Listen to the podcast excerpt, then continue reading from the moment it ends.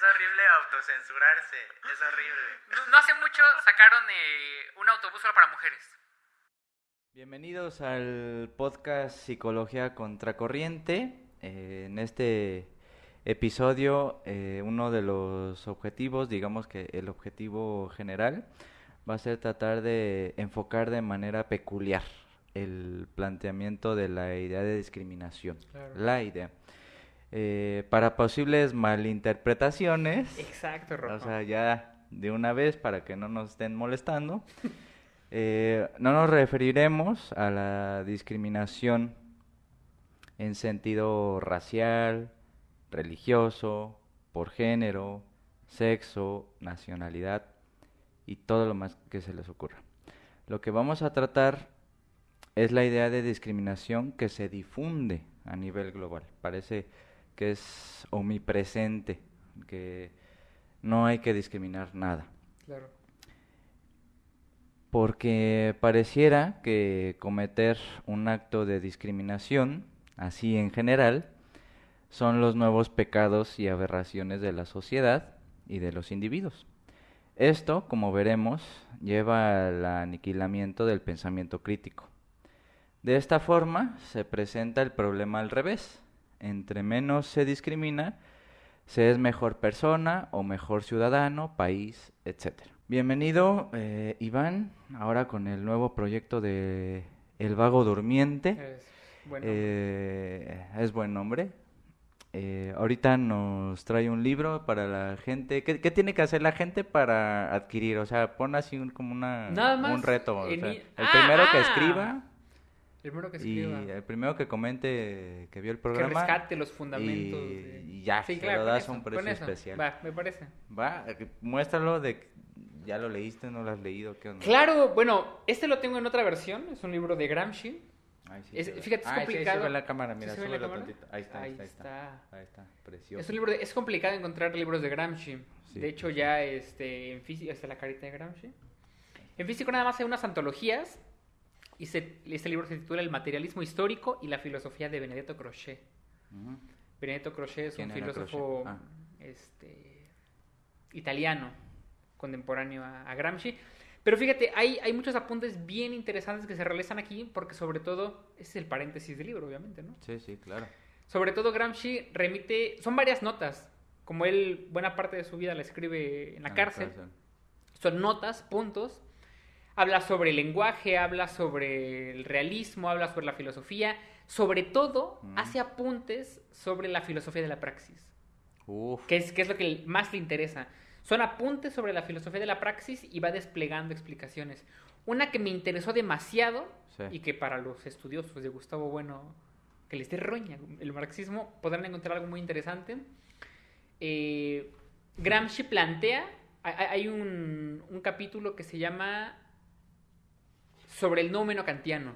Uf. Y desde el materialismo marxista, Sí. Gramsci plantea una noción de materialismo, yo me atrevería a decirlo así, ya hiperrealista, Ujú. atacando la idea del kantiano. Pues claro. De hecho, te lo voy a decir así, se los voy a decir así. A ver. Dime. Gramsci, Gramsci dice Sigue, sigue. que la realidad se agota en los fenómenos. Y dice, al final son los fenómenos a los cuales podemos tener acceso a partir del desarrollo de la propia tecnología Mm. en función del desarrollo de las fuerzas productivas, A escala humana. a escala humana siempre. Punto. Entonces, ya desde aquí para mí va perfilando una noción que después podrá ser eh, analogable con el hiperrealismo de bueno, ¿no? O ya más sistematizada. Claro, claro, claro, claro, claro. Sí. Pero, pero interesante para Sí. irse introduciendo. Qué Yo- bueno que no dice spoilers, güey. o sea. Eric, Hobs- Eric Hobsbawm, Hobsbawm, Hobsbawm. Hobsbawm. Si no mal recuerdo, dice que Gramsci es el marxista más lúcido del siglo XX. Ah. Y sí. O sea, sí he leído a Lenin, he leído a Marx, bueno, ya Marx del 19. Pero Gramsci es muy potente. Yo creo que de los más potentes marxistas que hay. Que hubo. Que hay. Y en la cárcel, güey. Y en la no- cárcel. Un, un ejemplo de lo que platicábamos en el Claro. anterior episodio, ¿no? O sea, Sí, claro. Pinche bien com- eh, supremo así. Un, uno, un año en pandemia en la ansiedad y ese vato años en la cárcel, trácala escribiendo, ¿no? Sí, no manches. Cada quien con sus cosas. Cada quien con sus Cada cosas. con Pues sus bueno, el tema de hoy es la discriminación de estímulos negativos, positivos y neutros, desde la concepción del segundo Wittgenstein, pasando por la lógica matemática de Russell y su cristalización en la metafísica del número kantiano. Buenísima. Ahorita se, ahorita se resuelve. Ahorita se resuelve. No, no es cierto, es sobre la discriminación. Claro. No, era, era así como Era para... era Ajá. para, para darle. Si te parece, empezar por lo esencial, que es Claro. la etimología de discriminación. Hay dos acepciones, eh, que muchas veces esto lo olvida la gente. La léxica, digamos que desde la lingüística, dice, cualquier acción en la que se produce la separación de unos elementos con respecto a otros. ¿no? Eso es discriminar. Claro. La otra, a mediados de los 90, eh, se originó desde el punto de vista político y legal, que dice un trato de inferioridad y una diferenciación por motivos como la raza o la religión. Entonces, es bien interesante porque parece ser que nosotros asumimos discriminación automáticamente en el sentido negativo. Claro. ¿no? Esto, la segunda acepción, La segunda pero acepción. olvidamos la etimología, de dónde viene. Ahora, voy a poner algunos planteamientos, algunas preguntas que las saqué de una investigación muy breve.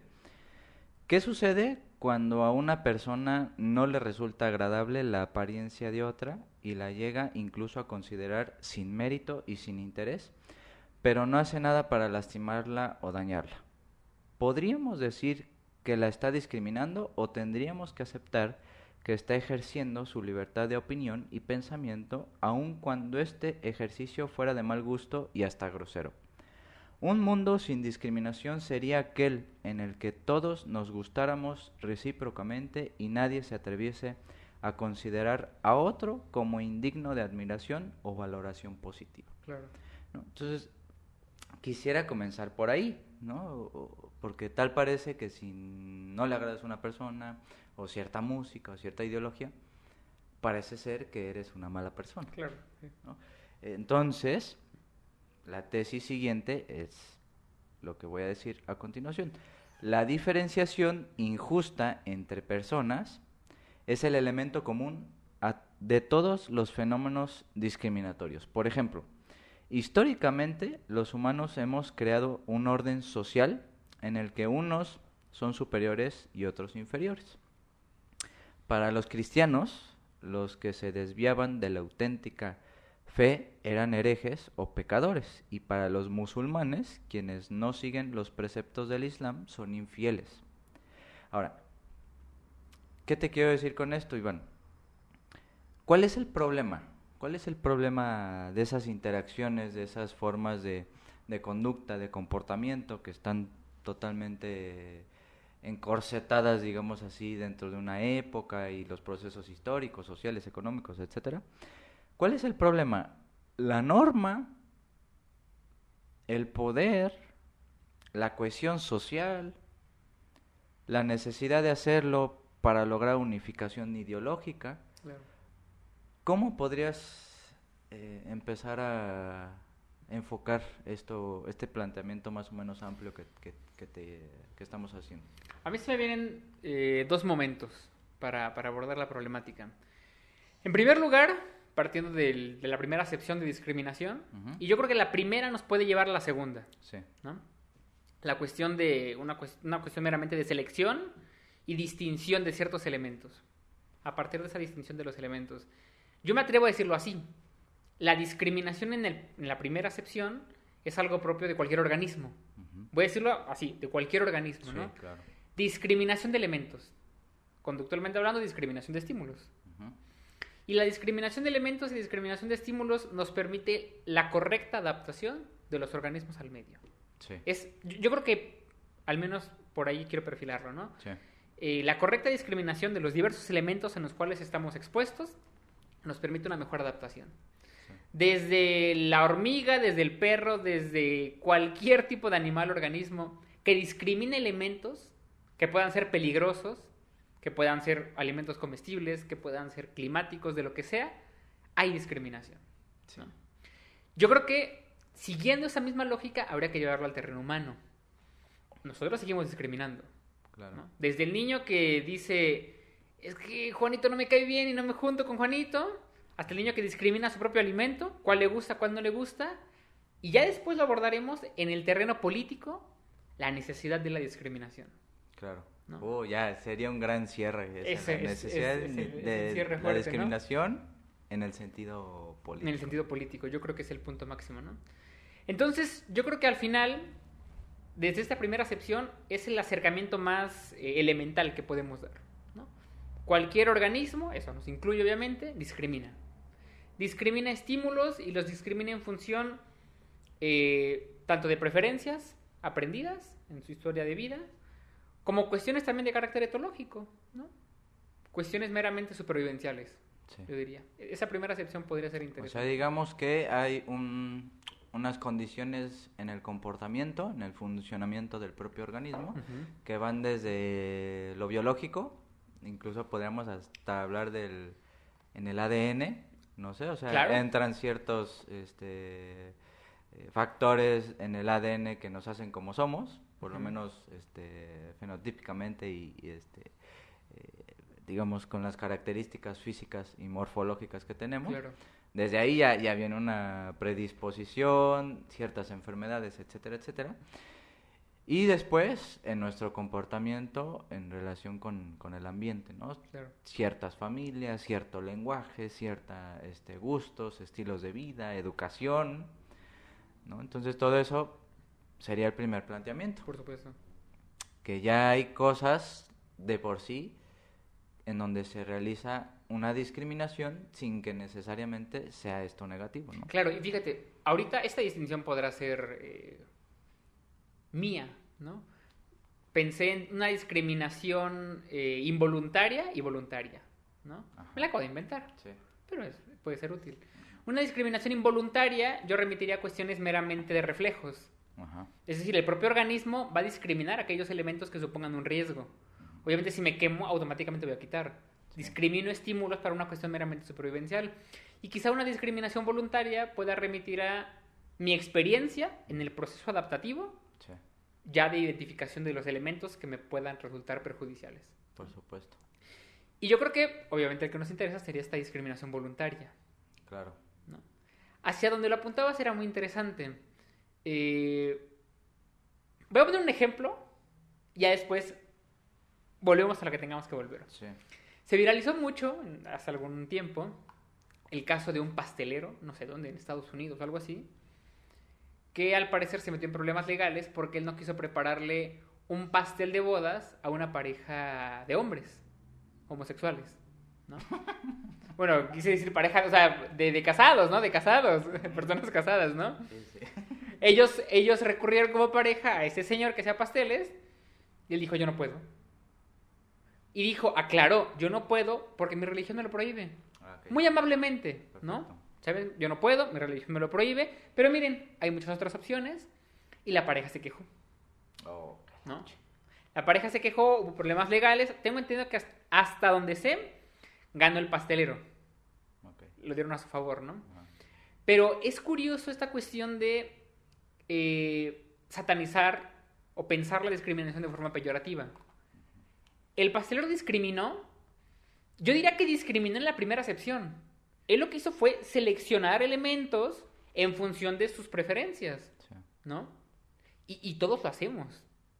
Lo hacemos con las parejas.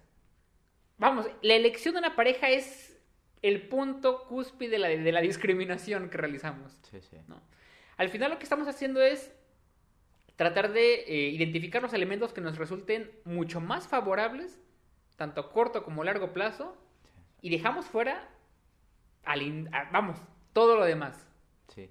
Y choca justamente con el, el plano institucional. Claro, Es decir, si estamos eh, observando o leyendo o informándonos de toda esta parafernalia institucional, globalista, de izquierdas, de derechas, de centro, de todo Claro. eso, en lo que nos dicen que pues entre menos discriminemos y no a la discriminación Ujú. y todas esas cuestiones, pues es que uno, si lo analiza, no, no tiene ningún sentido. Claro. Incluso, incluso esa, ese discurso está siendo discriminativo en el sentido de que está rechazando otras posturas que no se adhieran a lo que están promoviendo. Sí, por supuesto. Entonces es como, digo, aquí está la idea de paz y la idea de progreso y todas estas cuestiones, pero no vamos a ahondar en eso. Pero eso es bien interesante, cómo el, el organismo, como decías, el individuo, el sujeto, la persona, tiene que adherirse institucionalmente a una norma, porque pues, si no Claro. ocurren errores en nuestra vida.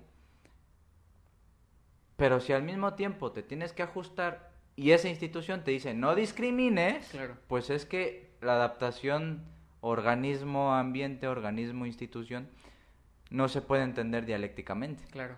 ¿no? De hecho, justamente ese es el, el problema, que, que, que, que parece ser que hay una, un, un- un aura institucional, una especie de paraíso light, Claro. en el que el individuo se tiene que ajustar de manera armónica, como si eso se pudiese hacer, güey. Exacto. O sea, por, por- ahorita pensé eso según lo que... Claro, claro. Esto que comentas es muy interesante. Ahora sí, siguiendo a Bueno y Aristóteles, el mundo se tiene que pensar en categorías. Y la categoría, la- las diversas categorías se realizan en función de elementos de discriminación. Sí. ¿no? Y eso me lleva a pensar, ahorita que mencionabas lo de las instituciones. Eh, pienso, por ejemplo, en una escuela donde quizá en la intención de no discriminar, dicen, pues vamos a incorporar a este chico, no sé, vamos a decir, con algún retraso mental o con alguna discapacidad a nivel cognitivo, en el grupo donde están las demás personas, que quizá no cuentan con alguna discapacidad. En aras de la no discriminación, en aras de la no discriminación y la separación por categorías, porque obviamente son personas con diferentes capacidades para asimilar ciertos conocimientos, estás suponiendo un lastre para unos y también para el otro chico, Sí. ¿no? ¿Por qué? Porque no puedes llevar todos al ritmo y parece que en aras de diluir las diferencias, lo que haces es acabar por, ¿cómo decirlo? Por negar la necesidad de la discriminación. Sí, Es necesario discriminar. sí. Porque entonces discriminando dirás, vale, a nivel evolutivo, a nivel cognitivo, a nivel de psicología del desarrollo, las estrategias con este chico serán diferentes. ¿No? Así es. Por supuesto. Sí, sí. Y es necesaria la identificación de esas diferencias para poder darle la atención que necesita. Sí, claro, lo, lo- lo específico ya del aprendizaje. Lo ¿no? específico O sea, del de repente la, la educación especial se, se convirtió ya en un como de, no, no, no, mejor hay que incluir a todos, ¿no? En lugar de discriminar los incluyes ahí en un revoltijo y que si de por sí las personas normales son distintas porque son tienen su propia biografía, ciertos aprendizajes, bla bla bla, son distintas, entonces no tendría sentido la idea de inclusión. Metes a distintas personas con diferentes, distintas o como se quiera llamar capacidades para integrarlos según, claro, esa integración nunca llega, ¿no? Forzando y problematizando y dificultando toda educación, toda reflexión, toda operatividad institucional. Claro. Sí, Pero ¿qué compramos nosotros a nivel institucional? La inclusión, Claro. ¿no? Entonces, la inclusión vendría a ser así como algo, como la, la, la ramera de, de- de- la antítesis de la discriminación, ¿no? Sí. Entonces, imagínate que, que de repente estás tomando clase o estás trabajando con, con un mudo, con un ciego, con un tartamudo, con uno de síndrome de Down, y tú tienes que aprender su lenguaje, su forma de, de pensar, de escribir, de relacionarse, y que ellos aprendan la tuya. ¿no? Claro. Cuando a lo mejor en una fábrica de Ford, lo único que tienes es que producir un, un- un coche o determinada cantidad de coches, o Sí, insertar una puerta, o no, no sé. Entonces, se incrementan las personas dentro de una institución integradas, pero lejos de, de ser una integración real, es puramente metafísica. Claro. ¿no? Fíjate, esto que dices me lleva a lo que dice Gramsci y algo que en alguna En ocasión... este había- libro, ¿no? En este libro. Y algo que en alguna ocasión habíamos platicado. Eh, la intención de la preservación, pues, podrá hacer ruido, ¿no? De las lenguas indígenas o la incorporación, tú lo sabes bien, Sí. o la incorporación de las lenguas indígenas a los contextos educativos universitarios, esa insistencia no tiene ningún sentido, No. ¿no? Y dirán, monstruo, ¿por qué no tiene ningún sentido? No tiene sentido, no porque, no porque yo diga que no quiero que tenga, ¿no? Sino que hablamos en cuestiones meramente fácticas. Es inviable, o sea, es inviable que de repente venga alguien que habla totonaco, otro que habla zapoteco, otro que habla náhuatl, vamos, a querer presentar un examen, porque obligará un, un exceso de fuerzas, un despilfarro de fuerzas productivas desde el marxismo. Un despilfarro de fuerzas productivas impresionante, ¿no? Tendrías que tener secretarias académicas que sepan todos los idiomas o tendrás que tener estrategias para la traducción de cada uno de los problemas, inclusive si el desarrollo de las ciencias es tan grande que ya no existen palabras dentro de los, eh, de los lenguajes eh, este, indígenas, ya te quedarás trabado ahí, Sí. ¿no?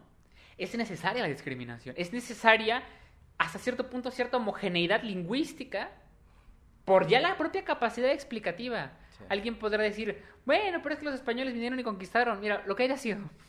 lo que haya sido. Lo que ¿no? haya, lo que haya sido ya fue. El punto es, el lenguaje, las lenguas, son producto de años, años de desarrollo científico, técnico, tecnológico. Y el lenguaje crece cuando las ciencias crecen. ¿no? Y habrá lenguajes estancados. Y, y no es propio, no es una cuestión, ay, México. No, no, no, no, en España pasa lo mismo. En España mm, hay, un idioma que se llama euskera. Euskera. Ya nadie habla el euskera. Vamos, a- quizá alguna que otra persona sí. Pero ya no vas a hacer física cuántica ni, ni filosofía actual con euskera. Sí, sí. ¿no? Entonces, regresando, la discriminación en ese sentido es necesaria tanto para evitar un despilfarro de las fuerzas productivas como para cierta economización de los propios recursos con los que se cuenta. Sí.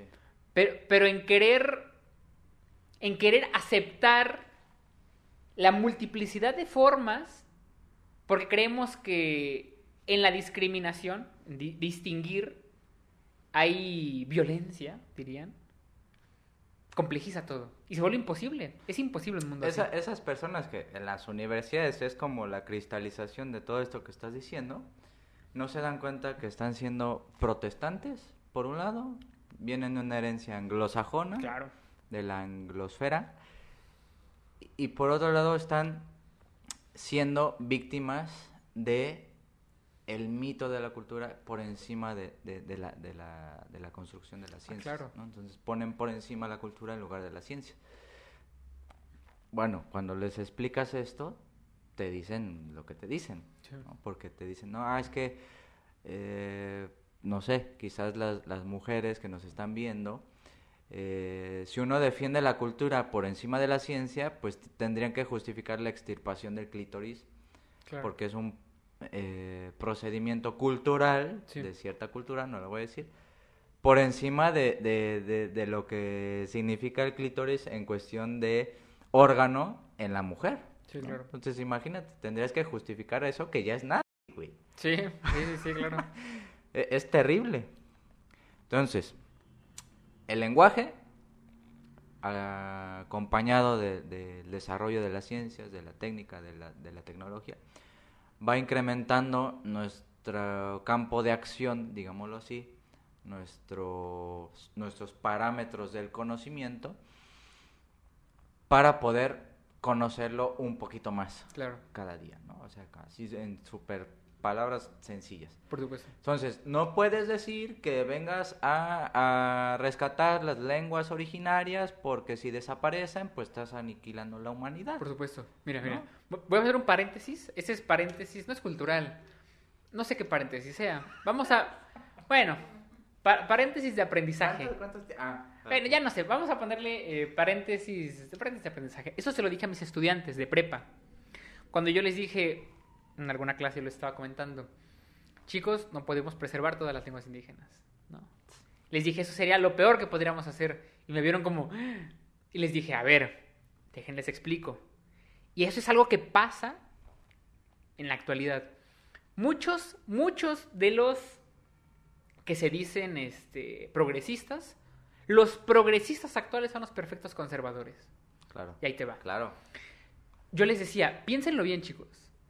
Si ustedes preservan las lenguas actuales, pensando la- las, las lenguas, los idiomas, el lenguaje, como una tecnología que te permite operar en el mundo, cuando tú dices, sí, hay que permitir que sigan en su cultura y que sigan en su idioma, cuando tú crees que los estás ayudando, al contrario, los estás empujando hacia un pequeño mundo donde pueden operar que no es el mundo del español.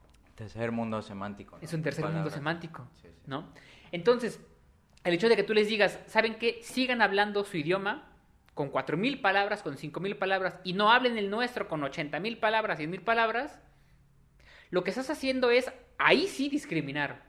Ya en el sentido peyorativo. Sí, sí, sí. Curiosamente dices, no, es que yo defiendo su identidad. No, lo que estás haciendo es empujarlos a un tercer mundo semántico donde lingüísticamente no van a tener las capacidades para operar en el mundo. En el mundo real. Sí, sí. En el mundo real, ¿no? Podrán operar en el mundo donde ellos se encuentran aislados probablemente. Claro. Pero cuando salgan al mundo real no podrán operar. Esto una vez lo comentaba Guillot, y es buena parte de la lógica de Paulo Freire. El hecho de enseñarle a alguien a leer, le, le das las herramientas para operar en el mundo. ¿No? ¿Lo dijo Guiot? o- Lo dijo Guillot de la mano de Pau- junto Oh, con Paulo Freire. Qué chido. ¿no? Entonces decía Guillot con Paulo Freire, cuando tú le enseñas a alguien a leer, a escribir, la persona del campo que no sabía leer viene a la ciudad y el simple hecho de leer Sí, le permite movilizarse, le permite distinguir, le permite discriminar estímulos sí, y funciona de otras formas, se adapta mejor, sí. ¿no? Entonces, cuando empujas a alguien a respetar su idioma, no estás respetando, bueno, no estás respetando como tal su idioma o su identidad.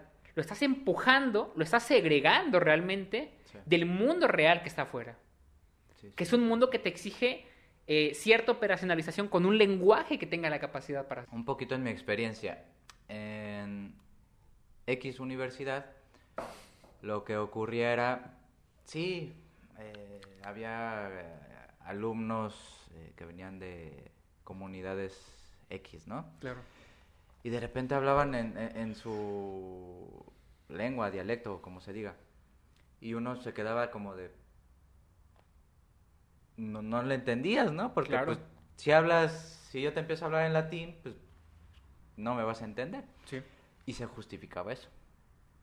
¿No? Y hablaban y ya. Participaban como reafirmando su identidad cultural lingüística, ¿no? Porque sabían que estaba el contexto determinante Sí, lo permitía. lo permitía. Y al mismo tiempo se hablaba inglés, y al mismo tiempo se hablaba español, y al mismo tiempo se hablaba francés. Entonces, cada persona hablaba lo que se le cantaba, como se le cantaba, y después se estaba hablando de ciencia, y investigación, y de construcción, y todo esto.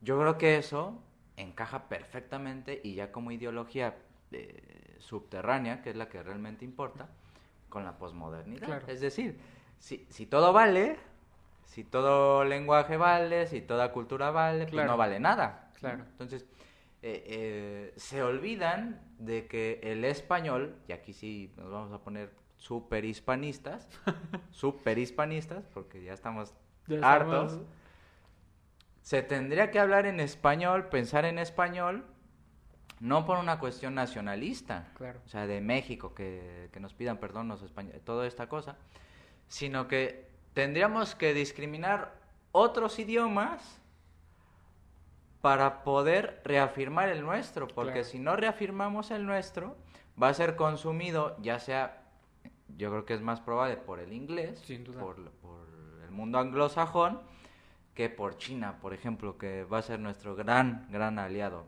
¿no? en, un, en un momento dado. Entonces, convendría mejor aprender a hablar chino, Claro. ¿no? Yo se O sea, dije a eh, mis eh, eh, estudiantes. Esto ya, esto ya es como Esto un ya- giro de tuerca. Ya no sí. necesitas hablar inglés, probablemente si tu carrera y Sí. todo eso está bien, pero como tecnología, no como eh, promoción de- del pensamiento estadounidense, sino como tecnología laboral.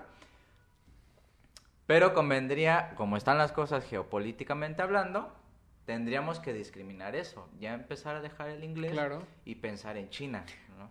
Yo eso le dije a mis estudiantes y me vieron con cara de loco desquiciado. Yo les dije, chicos, en unos años van a tener que estar aprendiendo chino. Sí, claro. Porque el terreno hegemónico también se gana lingüísticamente. Pues claro, ¿no? claro, claro. Entonces imagínate, aprender a hablar náhuatl desde el punto de vista geopolítico no, es- no es- tiene sentido. No, no, no, no, no, no. Fíjate, quizá tendrá sentido para quien lo aprenda por gusto. Ah, No, pues, pero ahí sí, se no. halla, por gusto No, lo que por quieras. gusto lo que quieras, ¿no? Claro, para, para gustos colores, ¿no? Claro. Pero ya en una cuestión de reivindicar algo, totalmente, ¿no? Y vamos, si, alguien está interesado, obviamente estos análisis ya son políticos, quizá un poquito más, Sí, sí. más densos, ¿no? Pero qui- quiero... ¿Tienes algo más ahí anotado? No, ¿O no, sigue sí hablando, sigue hablando. Ya, esto- esto programa, soltando ya, tus ya, cosas. Me voy. Me... ya me, me voy Ajá. justamente hasta la discriminación en el sentido peyorativo. A ver. ¿no? Y esto, que ahorita mi mente estaba maquilando, los conductistas dirán, uy, mente, Mente. ¿no? Ahorita que estaba maquilando, pensé, para mí el problema de la discriminación en el sentido peyorativo será a partir de aquí. Yo creo que la discriminación en el sentido peyorativo se da por una mala lectura del análisis y las formas de clasificar y categorizar. Ok. A nivel político. A nivel político. Ah, perfecto. A nivel político. Entonces, por ejemplo, eh, el mundo se piensa en categorías, Sí. ¿no? Y yo creo que la discriminación cobra un sentido peyorativo y obviamente totalmente reprobable Claro, claro. en el momento en el que confundes categorías por la mala identificación de características. Ojo, lo repito. En el momento en el que confundes categorías Sí. y espacios políticos por una mala identificación de elementos, ¿no? Entonces, por ejemplo, voy a decirlo de esta forma, citando a Roxana Kramer. Dale. Roxana Kramer en un video habla sobre los estereotipos. Sí, Los estereotipos no son nada más que formas de clasificación. sí. ¿no? Pero Roxana Kramer es algo interesante, dice ella. Los estereotipos no son tanto la causa, sino que más bien los estereotipos son la consecuencia de generalizaciones intuitivas que realizamos. Y yo lo he pensado así, si en este momento se eliminaran todos los estereotipos, al cabo de pocos meses volverían a existir otros. Porque es necesario categorizar Sí, por una cuestión de supervivencia. sí. Voy a seguir arrastrando la idea para que no se me pierda. Entonces, por ejemplo, yo voy por la calle caminando, son las 10 de la noche, si yo veo un joven pelón tumbado, tatuado hasta el cuello y la cara, que viene caminando así, obvio me voy a cruzar. Y no es por ser mal pedo, ¿no? Es una cuestión, voy a decirlo así, de probabilidad. Hay un, hay, hay un este, concepto de Ergon Brunswick. Funcionalismo probabilístico se llama. Órale. Funcionalismo probabilístico. Si no mal recuerdo, ya luego les traigo en el dato. Funcionalismo probabilístico, que desplegamos conductas a partir de probabilidades intuitivas que realizamos, ¿no?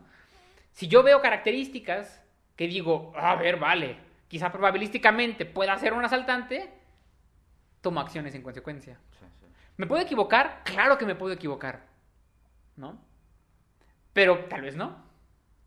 Y al final, por una cuestión meramente de supervivencia, es lo que voy a hacer.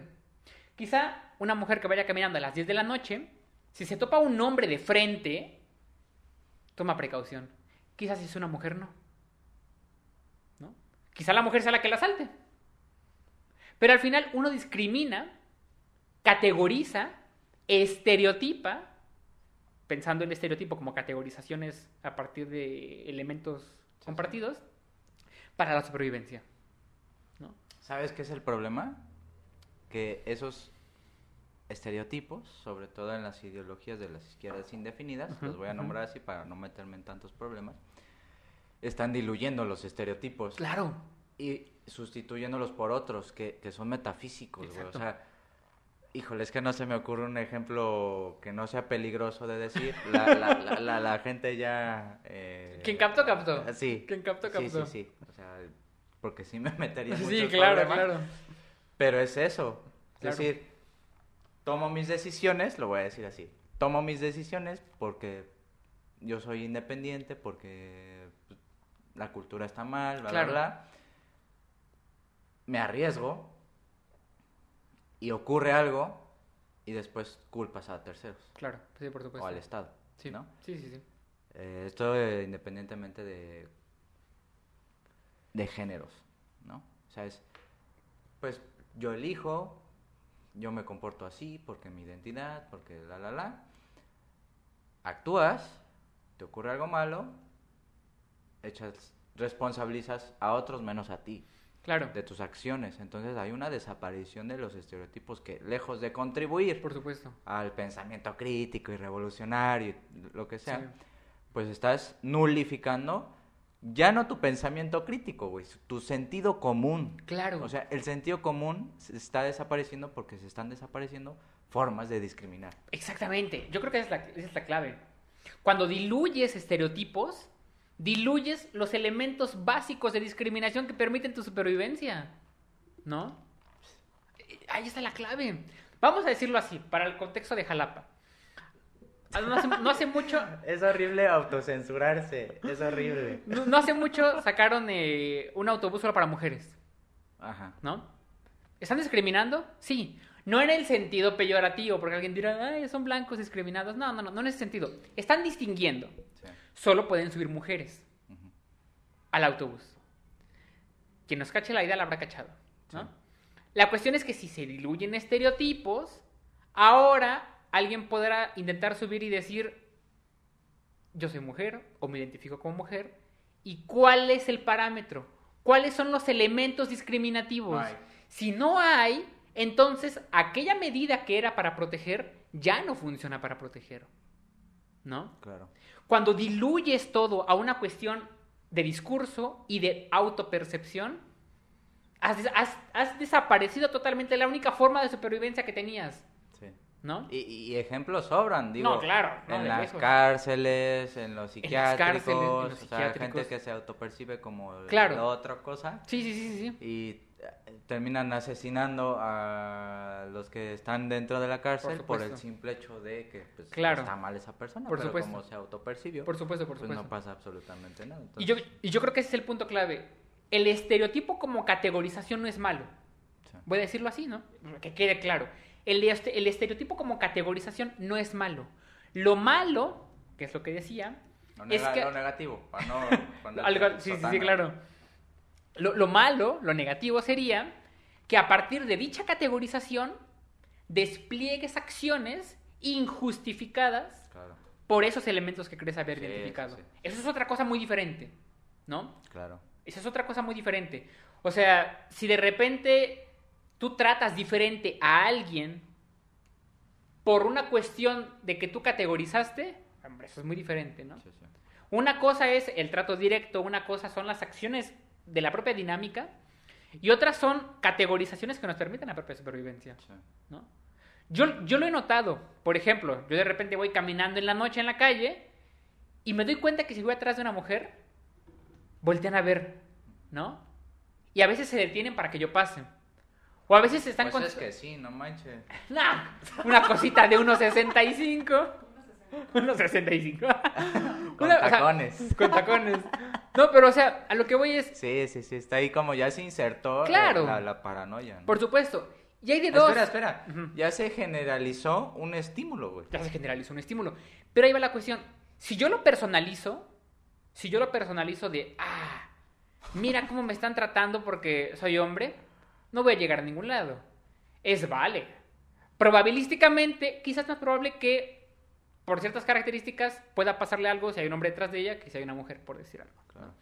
De repente, luego estábamos en Suburbia. Una No. tienda departamental, para los que nos vean, para los que- ya le hicimos publicidad. Para que, para que nos vean Para que en, nos en vean. Croacia. No En una tienda departamental, yo soy muy malo eligiendo ropa. Ve. Bien jugado. No, no es cierto, no es cierto. Soy muy malo eligiendo ropa al momento de decidir, ¿no? Entonces me paseteo por la tienda. Me paseteo, me quedo viendo, Ay. agarro, la dejo y me voy, regreso, la vuelvo a agarrar. Pareces mujer, güey. Y de verdad, y de verdad, Ella, sí es directa, así como esta y vámonos. y te juro que me ha tocado ver que hay, que hay policías y, y personas que me están viendo. No. Sí, se han acercado a decirme, ¿se le ofrece algo? ¿Busca algo? ¿No? O sea, pero, pero, pero date cuenta, lo que ellos están realizando es identificar mis pautas de comportamiento y si no son las comunes, dicen sobre este vato, Sí, sí. ¿no? Es, es obvio que va a pasar. Hombre, a veces sí es como de ya, vato, simplemente soy indeciso y déjenme ver a gusto, ¿no? Pero es entendible. Es entendible que me estereotipen porque identifican en mis rasgos de comportamiento que probablemente puedan ser poco usuales. Y su comportamiento está en función de una posible compra. Claro. O sea, no te preguntan nada más porque ya estás molestando con tu presencia, sino que quieren que te comportes de otra manera para que compres. Claro. Es decir, para que te vuelvas funcional dentro de ese Sí, contexto. sí, sí, sí, O sea, sí. no porque te vean raro de... Es para que compres. Sí, ¿no? claro, sí, por supuesto. Vamos, en esta cuestión, porque habrá gente que aún no le quede claro, no se justifica No. ningún tipo de discriminación, ni por sexo, ni por etnia, ni por religión, ni por nada. Ni por idioma, Ni ni, por idioma, ni por nada, ni por ¿no? nada. Som- somos personas y ya. Pero las categorizaciones son necesarias. Sí. Son necesarias las categorizaciones. Es necesario discriminar en ese sentido, ¿no? Yo puedo elegir a quién quiero que sea mi amigo y quién no. Punto. Es, es una cuestión de elección propia. Sí. Y creo que esa es la parte eh, delicada a veces, ¿no? ¿Hasta qué punto no tengo yo la capacidad para distinguir a quién quiero o no en mi vida que sin que se piense como que, ah, es por esa característica, Sí, claro. ¿no? Yo creo que esa es una de las... Sí, el tema de la discriminación es muchísimo más multifactorial que simplemente Sí. dos eh, posiciones Claro. polarizadas, No, ¿no? claro, claro, claro. Eso son gustos, son estilos de vida, son eh, cosas que compramos, son cosas que el algoritmo nos arroja. O sea, ese ya es otro tema. ¿Cómo nos discrimina el, el algoritmo? Porque el algoritmo discrimina. Empiezas a navegar en internet, te arroja ciertas cosas porque está discriminando otras que no son, van a valer queso, ¿no? Claro, claro. perder ahí. Entonces, para ir cerrando, voy a eh, empezar como a redondear todo lo que venimos eh, platicando y una cita que, que, que saqué de la breve investigación fue, podemos convertir la lucha contra la discriminación en una forma disfrazada de persecución de la libertad de expresión. Es decir, al perseguir o condenar opiniones solo porque no contienen valoraciones negativas acerca de otras personas, podemos hacer obligatorio en la sociedad un ideal de conducta moral o de decencia verbal que termina por, liberta- por- termina por limitar la libertad fundamental de expresar las ideas propias. Claro. ¿no? Entonces, en un afán ridículo de no discriminar, al mismo tiempo, lo que se sale de ese marco legal, político, lingüístico, étnico, racial, está mal, Claro. es negativo. Entonces, es un ejemplo más profundo, más político, de que los que te dicen no discrimines, discriminan. Claro, sí. Es, es una idea contradictoria en sí misma, la de la no discriminación. ¿no? Entonces, esa es como mi, mi reflexión eh, final. Podemos decir que en la vida cotidiana, si no discriminas, mueres. En el sentido metafórico Totalmente. o este, literal. Es decir, si no discriminas eh, personas con las que in- interactúas, pues te va a ocurrir todo, ¿no? Desde que te maten hasta que te vuelvas millonario o lo que sea. Sí, claro. Entonces, uno va discriminando y ya no hablemos de institucionalmente. ¿no? O sea, uno probablemente tome una decisión en función de qué universidad es la mejor de donde vivo, ¿no? Sí, claro. ¿Por qué le dices la mejor? Ah, porque es del Estado, porque tiene presupuesto, porque tiene los mejores profesores, porque tiene desarrollo profesional, etcétera, etcétera, por encima de otras, ¿no? Entonces, la educación discrimina. Claro, sí. Empezando por, por la UV, por la UV, ¿no? O sea, Los exámenes de admisión lo- son... los filtros de admisión es Es discriminación. discriminación, es vil discriminación. Y no necesariamente en un sentido peyorativo, No, no, no. ¿no? Eh, De hecho, necesario. Pues, no, no. Implosionaría la, la UB, güey. Claro, por supuesto. Si, si discriminando, eh, la UB está hasta el cepillo de estudiantes. Claro. güey, Y Que no tienen presupuesto. Que tendría que discriminar más. te- te- tendría que ser más difícil entrar. Tendría que ser más difícil entrar. Si no, si no discriminando o discriminando, imagínate bueno. si, si dejara entrar a cualquier persona, güey. Claro, ¿no? fíjate, eh, nada más para ese tema, ¿no? Cada año hay gente que se manifiesta y dice, más lugares, ¿no? O sea, ¿por, qué más lugares? ¿No? En un sentido de, me discrimina, tengo derecho a la, a la educación. No, bueno, es necesaria esa discriminación. ¿no? Pensando que inclusive las universidades vienen de esa tradición platónica de la academia, que, que decía, quien no sepa ah, geometría, Geometría. que no entre, ¿no? O sea, ya de... Claro. Y dirán Platón, machista. No, sí, que- no, no, para nada. Entraba quien, quien sabía. Entra quien sabe. Es que, güey, o sea, Atenas estaba en guerra. Sí. Y tendría que estar preparando gente eh, ideal o capacitada, digámoslo así, para poder subsistir en confrontación con otros estados. Totalmente. No, no, no porque, ay, pásale, sí, ahí te damos beca. No, no, no, no. Sino que era necesario eso, Claro. No por discriminar personalmente. Que sí había esclavitud y todo lo que me digas, pero tenían que estar los mejores dentro de la, de la Tenían que universidad. estar los mejores. Así como los guerreros, así como eh, eh, las mujeres que más hijos daban para que los ejércitos fueran más Sí, claro. potentes y podrían vivir mejor, etcétera, etcétera. Pero si se ve todo, a ver, la, la última idea, si se ve todo con los enfoques o con los lentes o con el paradigma de la discriminación, de la inclusión, va a quedar muy reducido, incluso hasta ridiculizado Claro. todo el pensamiento que se gestione ahí. Paréntesis, otro paréntesis cortitito ya para cerrar. Ajá. Hay una frase de una caricatura que se llama Bojack Horseman.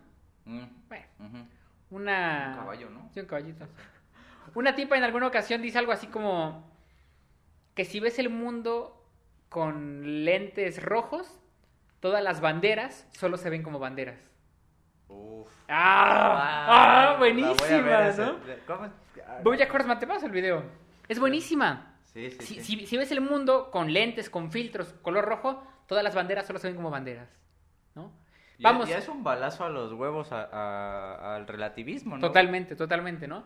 Entonces es, si al final pretendes homogeneizar todo, si pretendes homogeneizar todo y no distinguir las diferencias, ya nada tiene sentido, ¿no?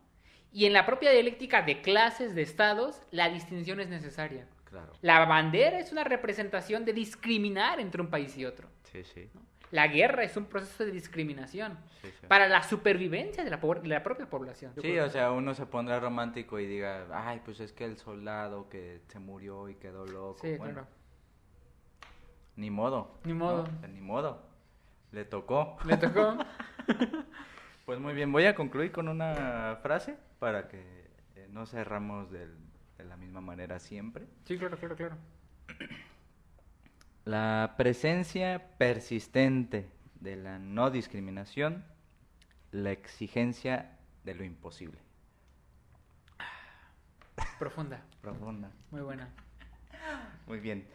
Muchas gracias, Titanes. Nos vemos en el próximo episodio. ¿Tienes tema? Recuérdanos, a ver, tú vas a ofrecer tu libro. Sí, claro, ¿no? Es más, a quien comente el A video. quien comente el hacemos video, un descuento de. Un descuento especial, muy significativo. Muy significativo. Casi, casi gratis. Sí, claro. De el libro de Gramsci. De, o ¿cómo de cualquier libro, de cualquier libro. ¿De cualquier De libro? cualquier libro que esté en el Instagram. Bueno, pero esto... Bueno, vayan a sus redes Sí, sociales. y y- ahí, Eh, librería El Vago el vago Durmiente. durmiente en, Muy bien. en Instagram. Pues con eso quedamos. Muchas gracias, Titanes. Nos vemos muy pronto.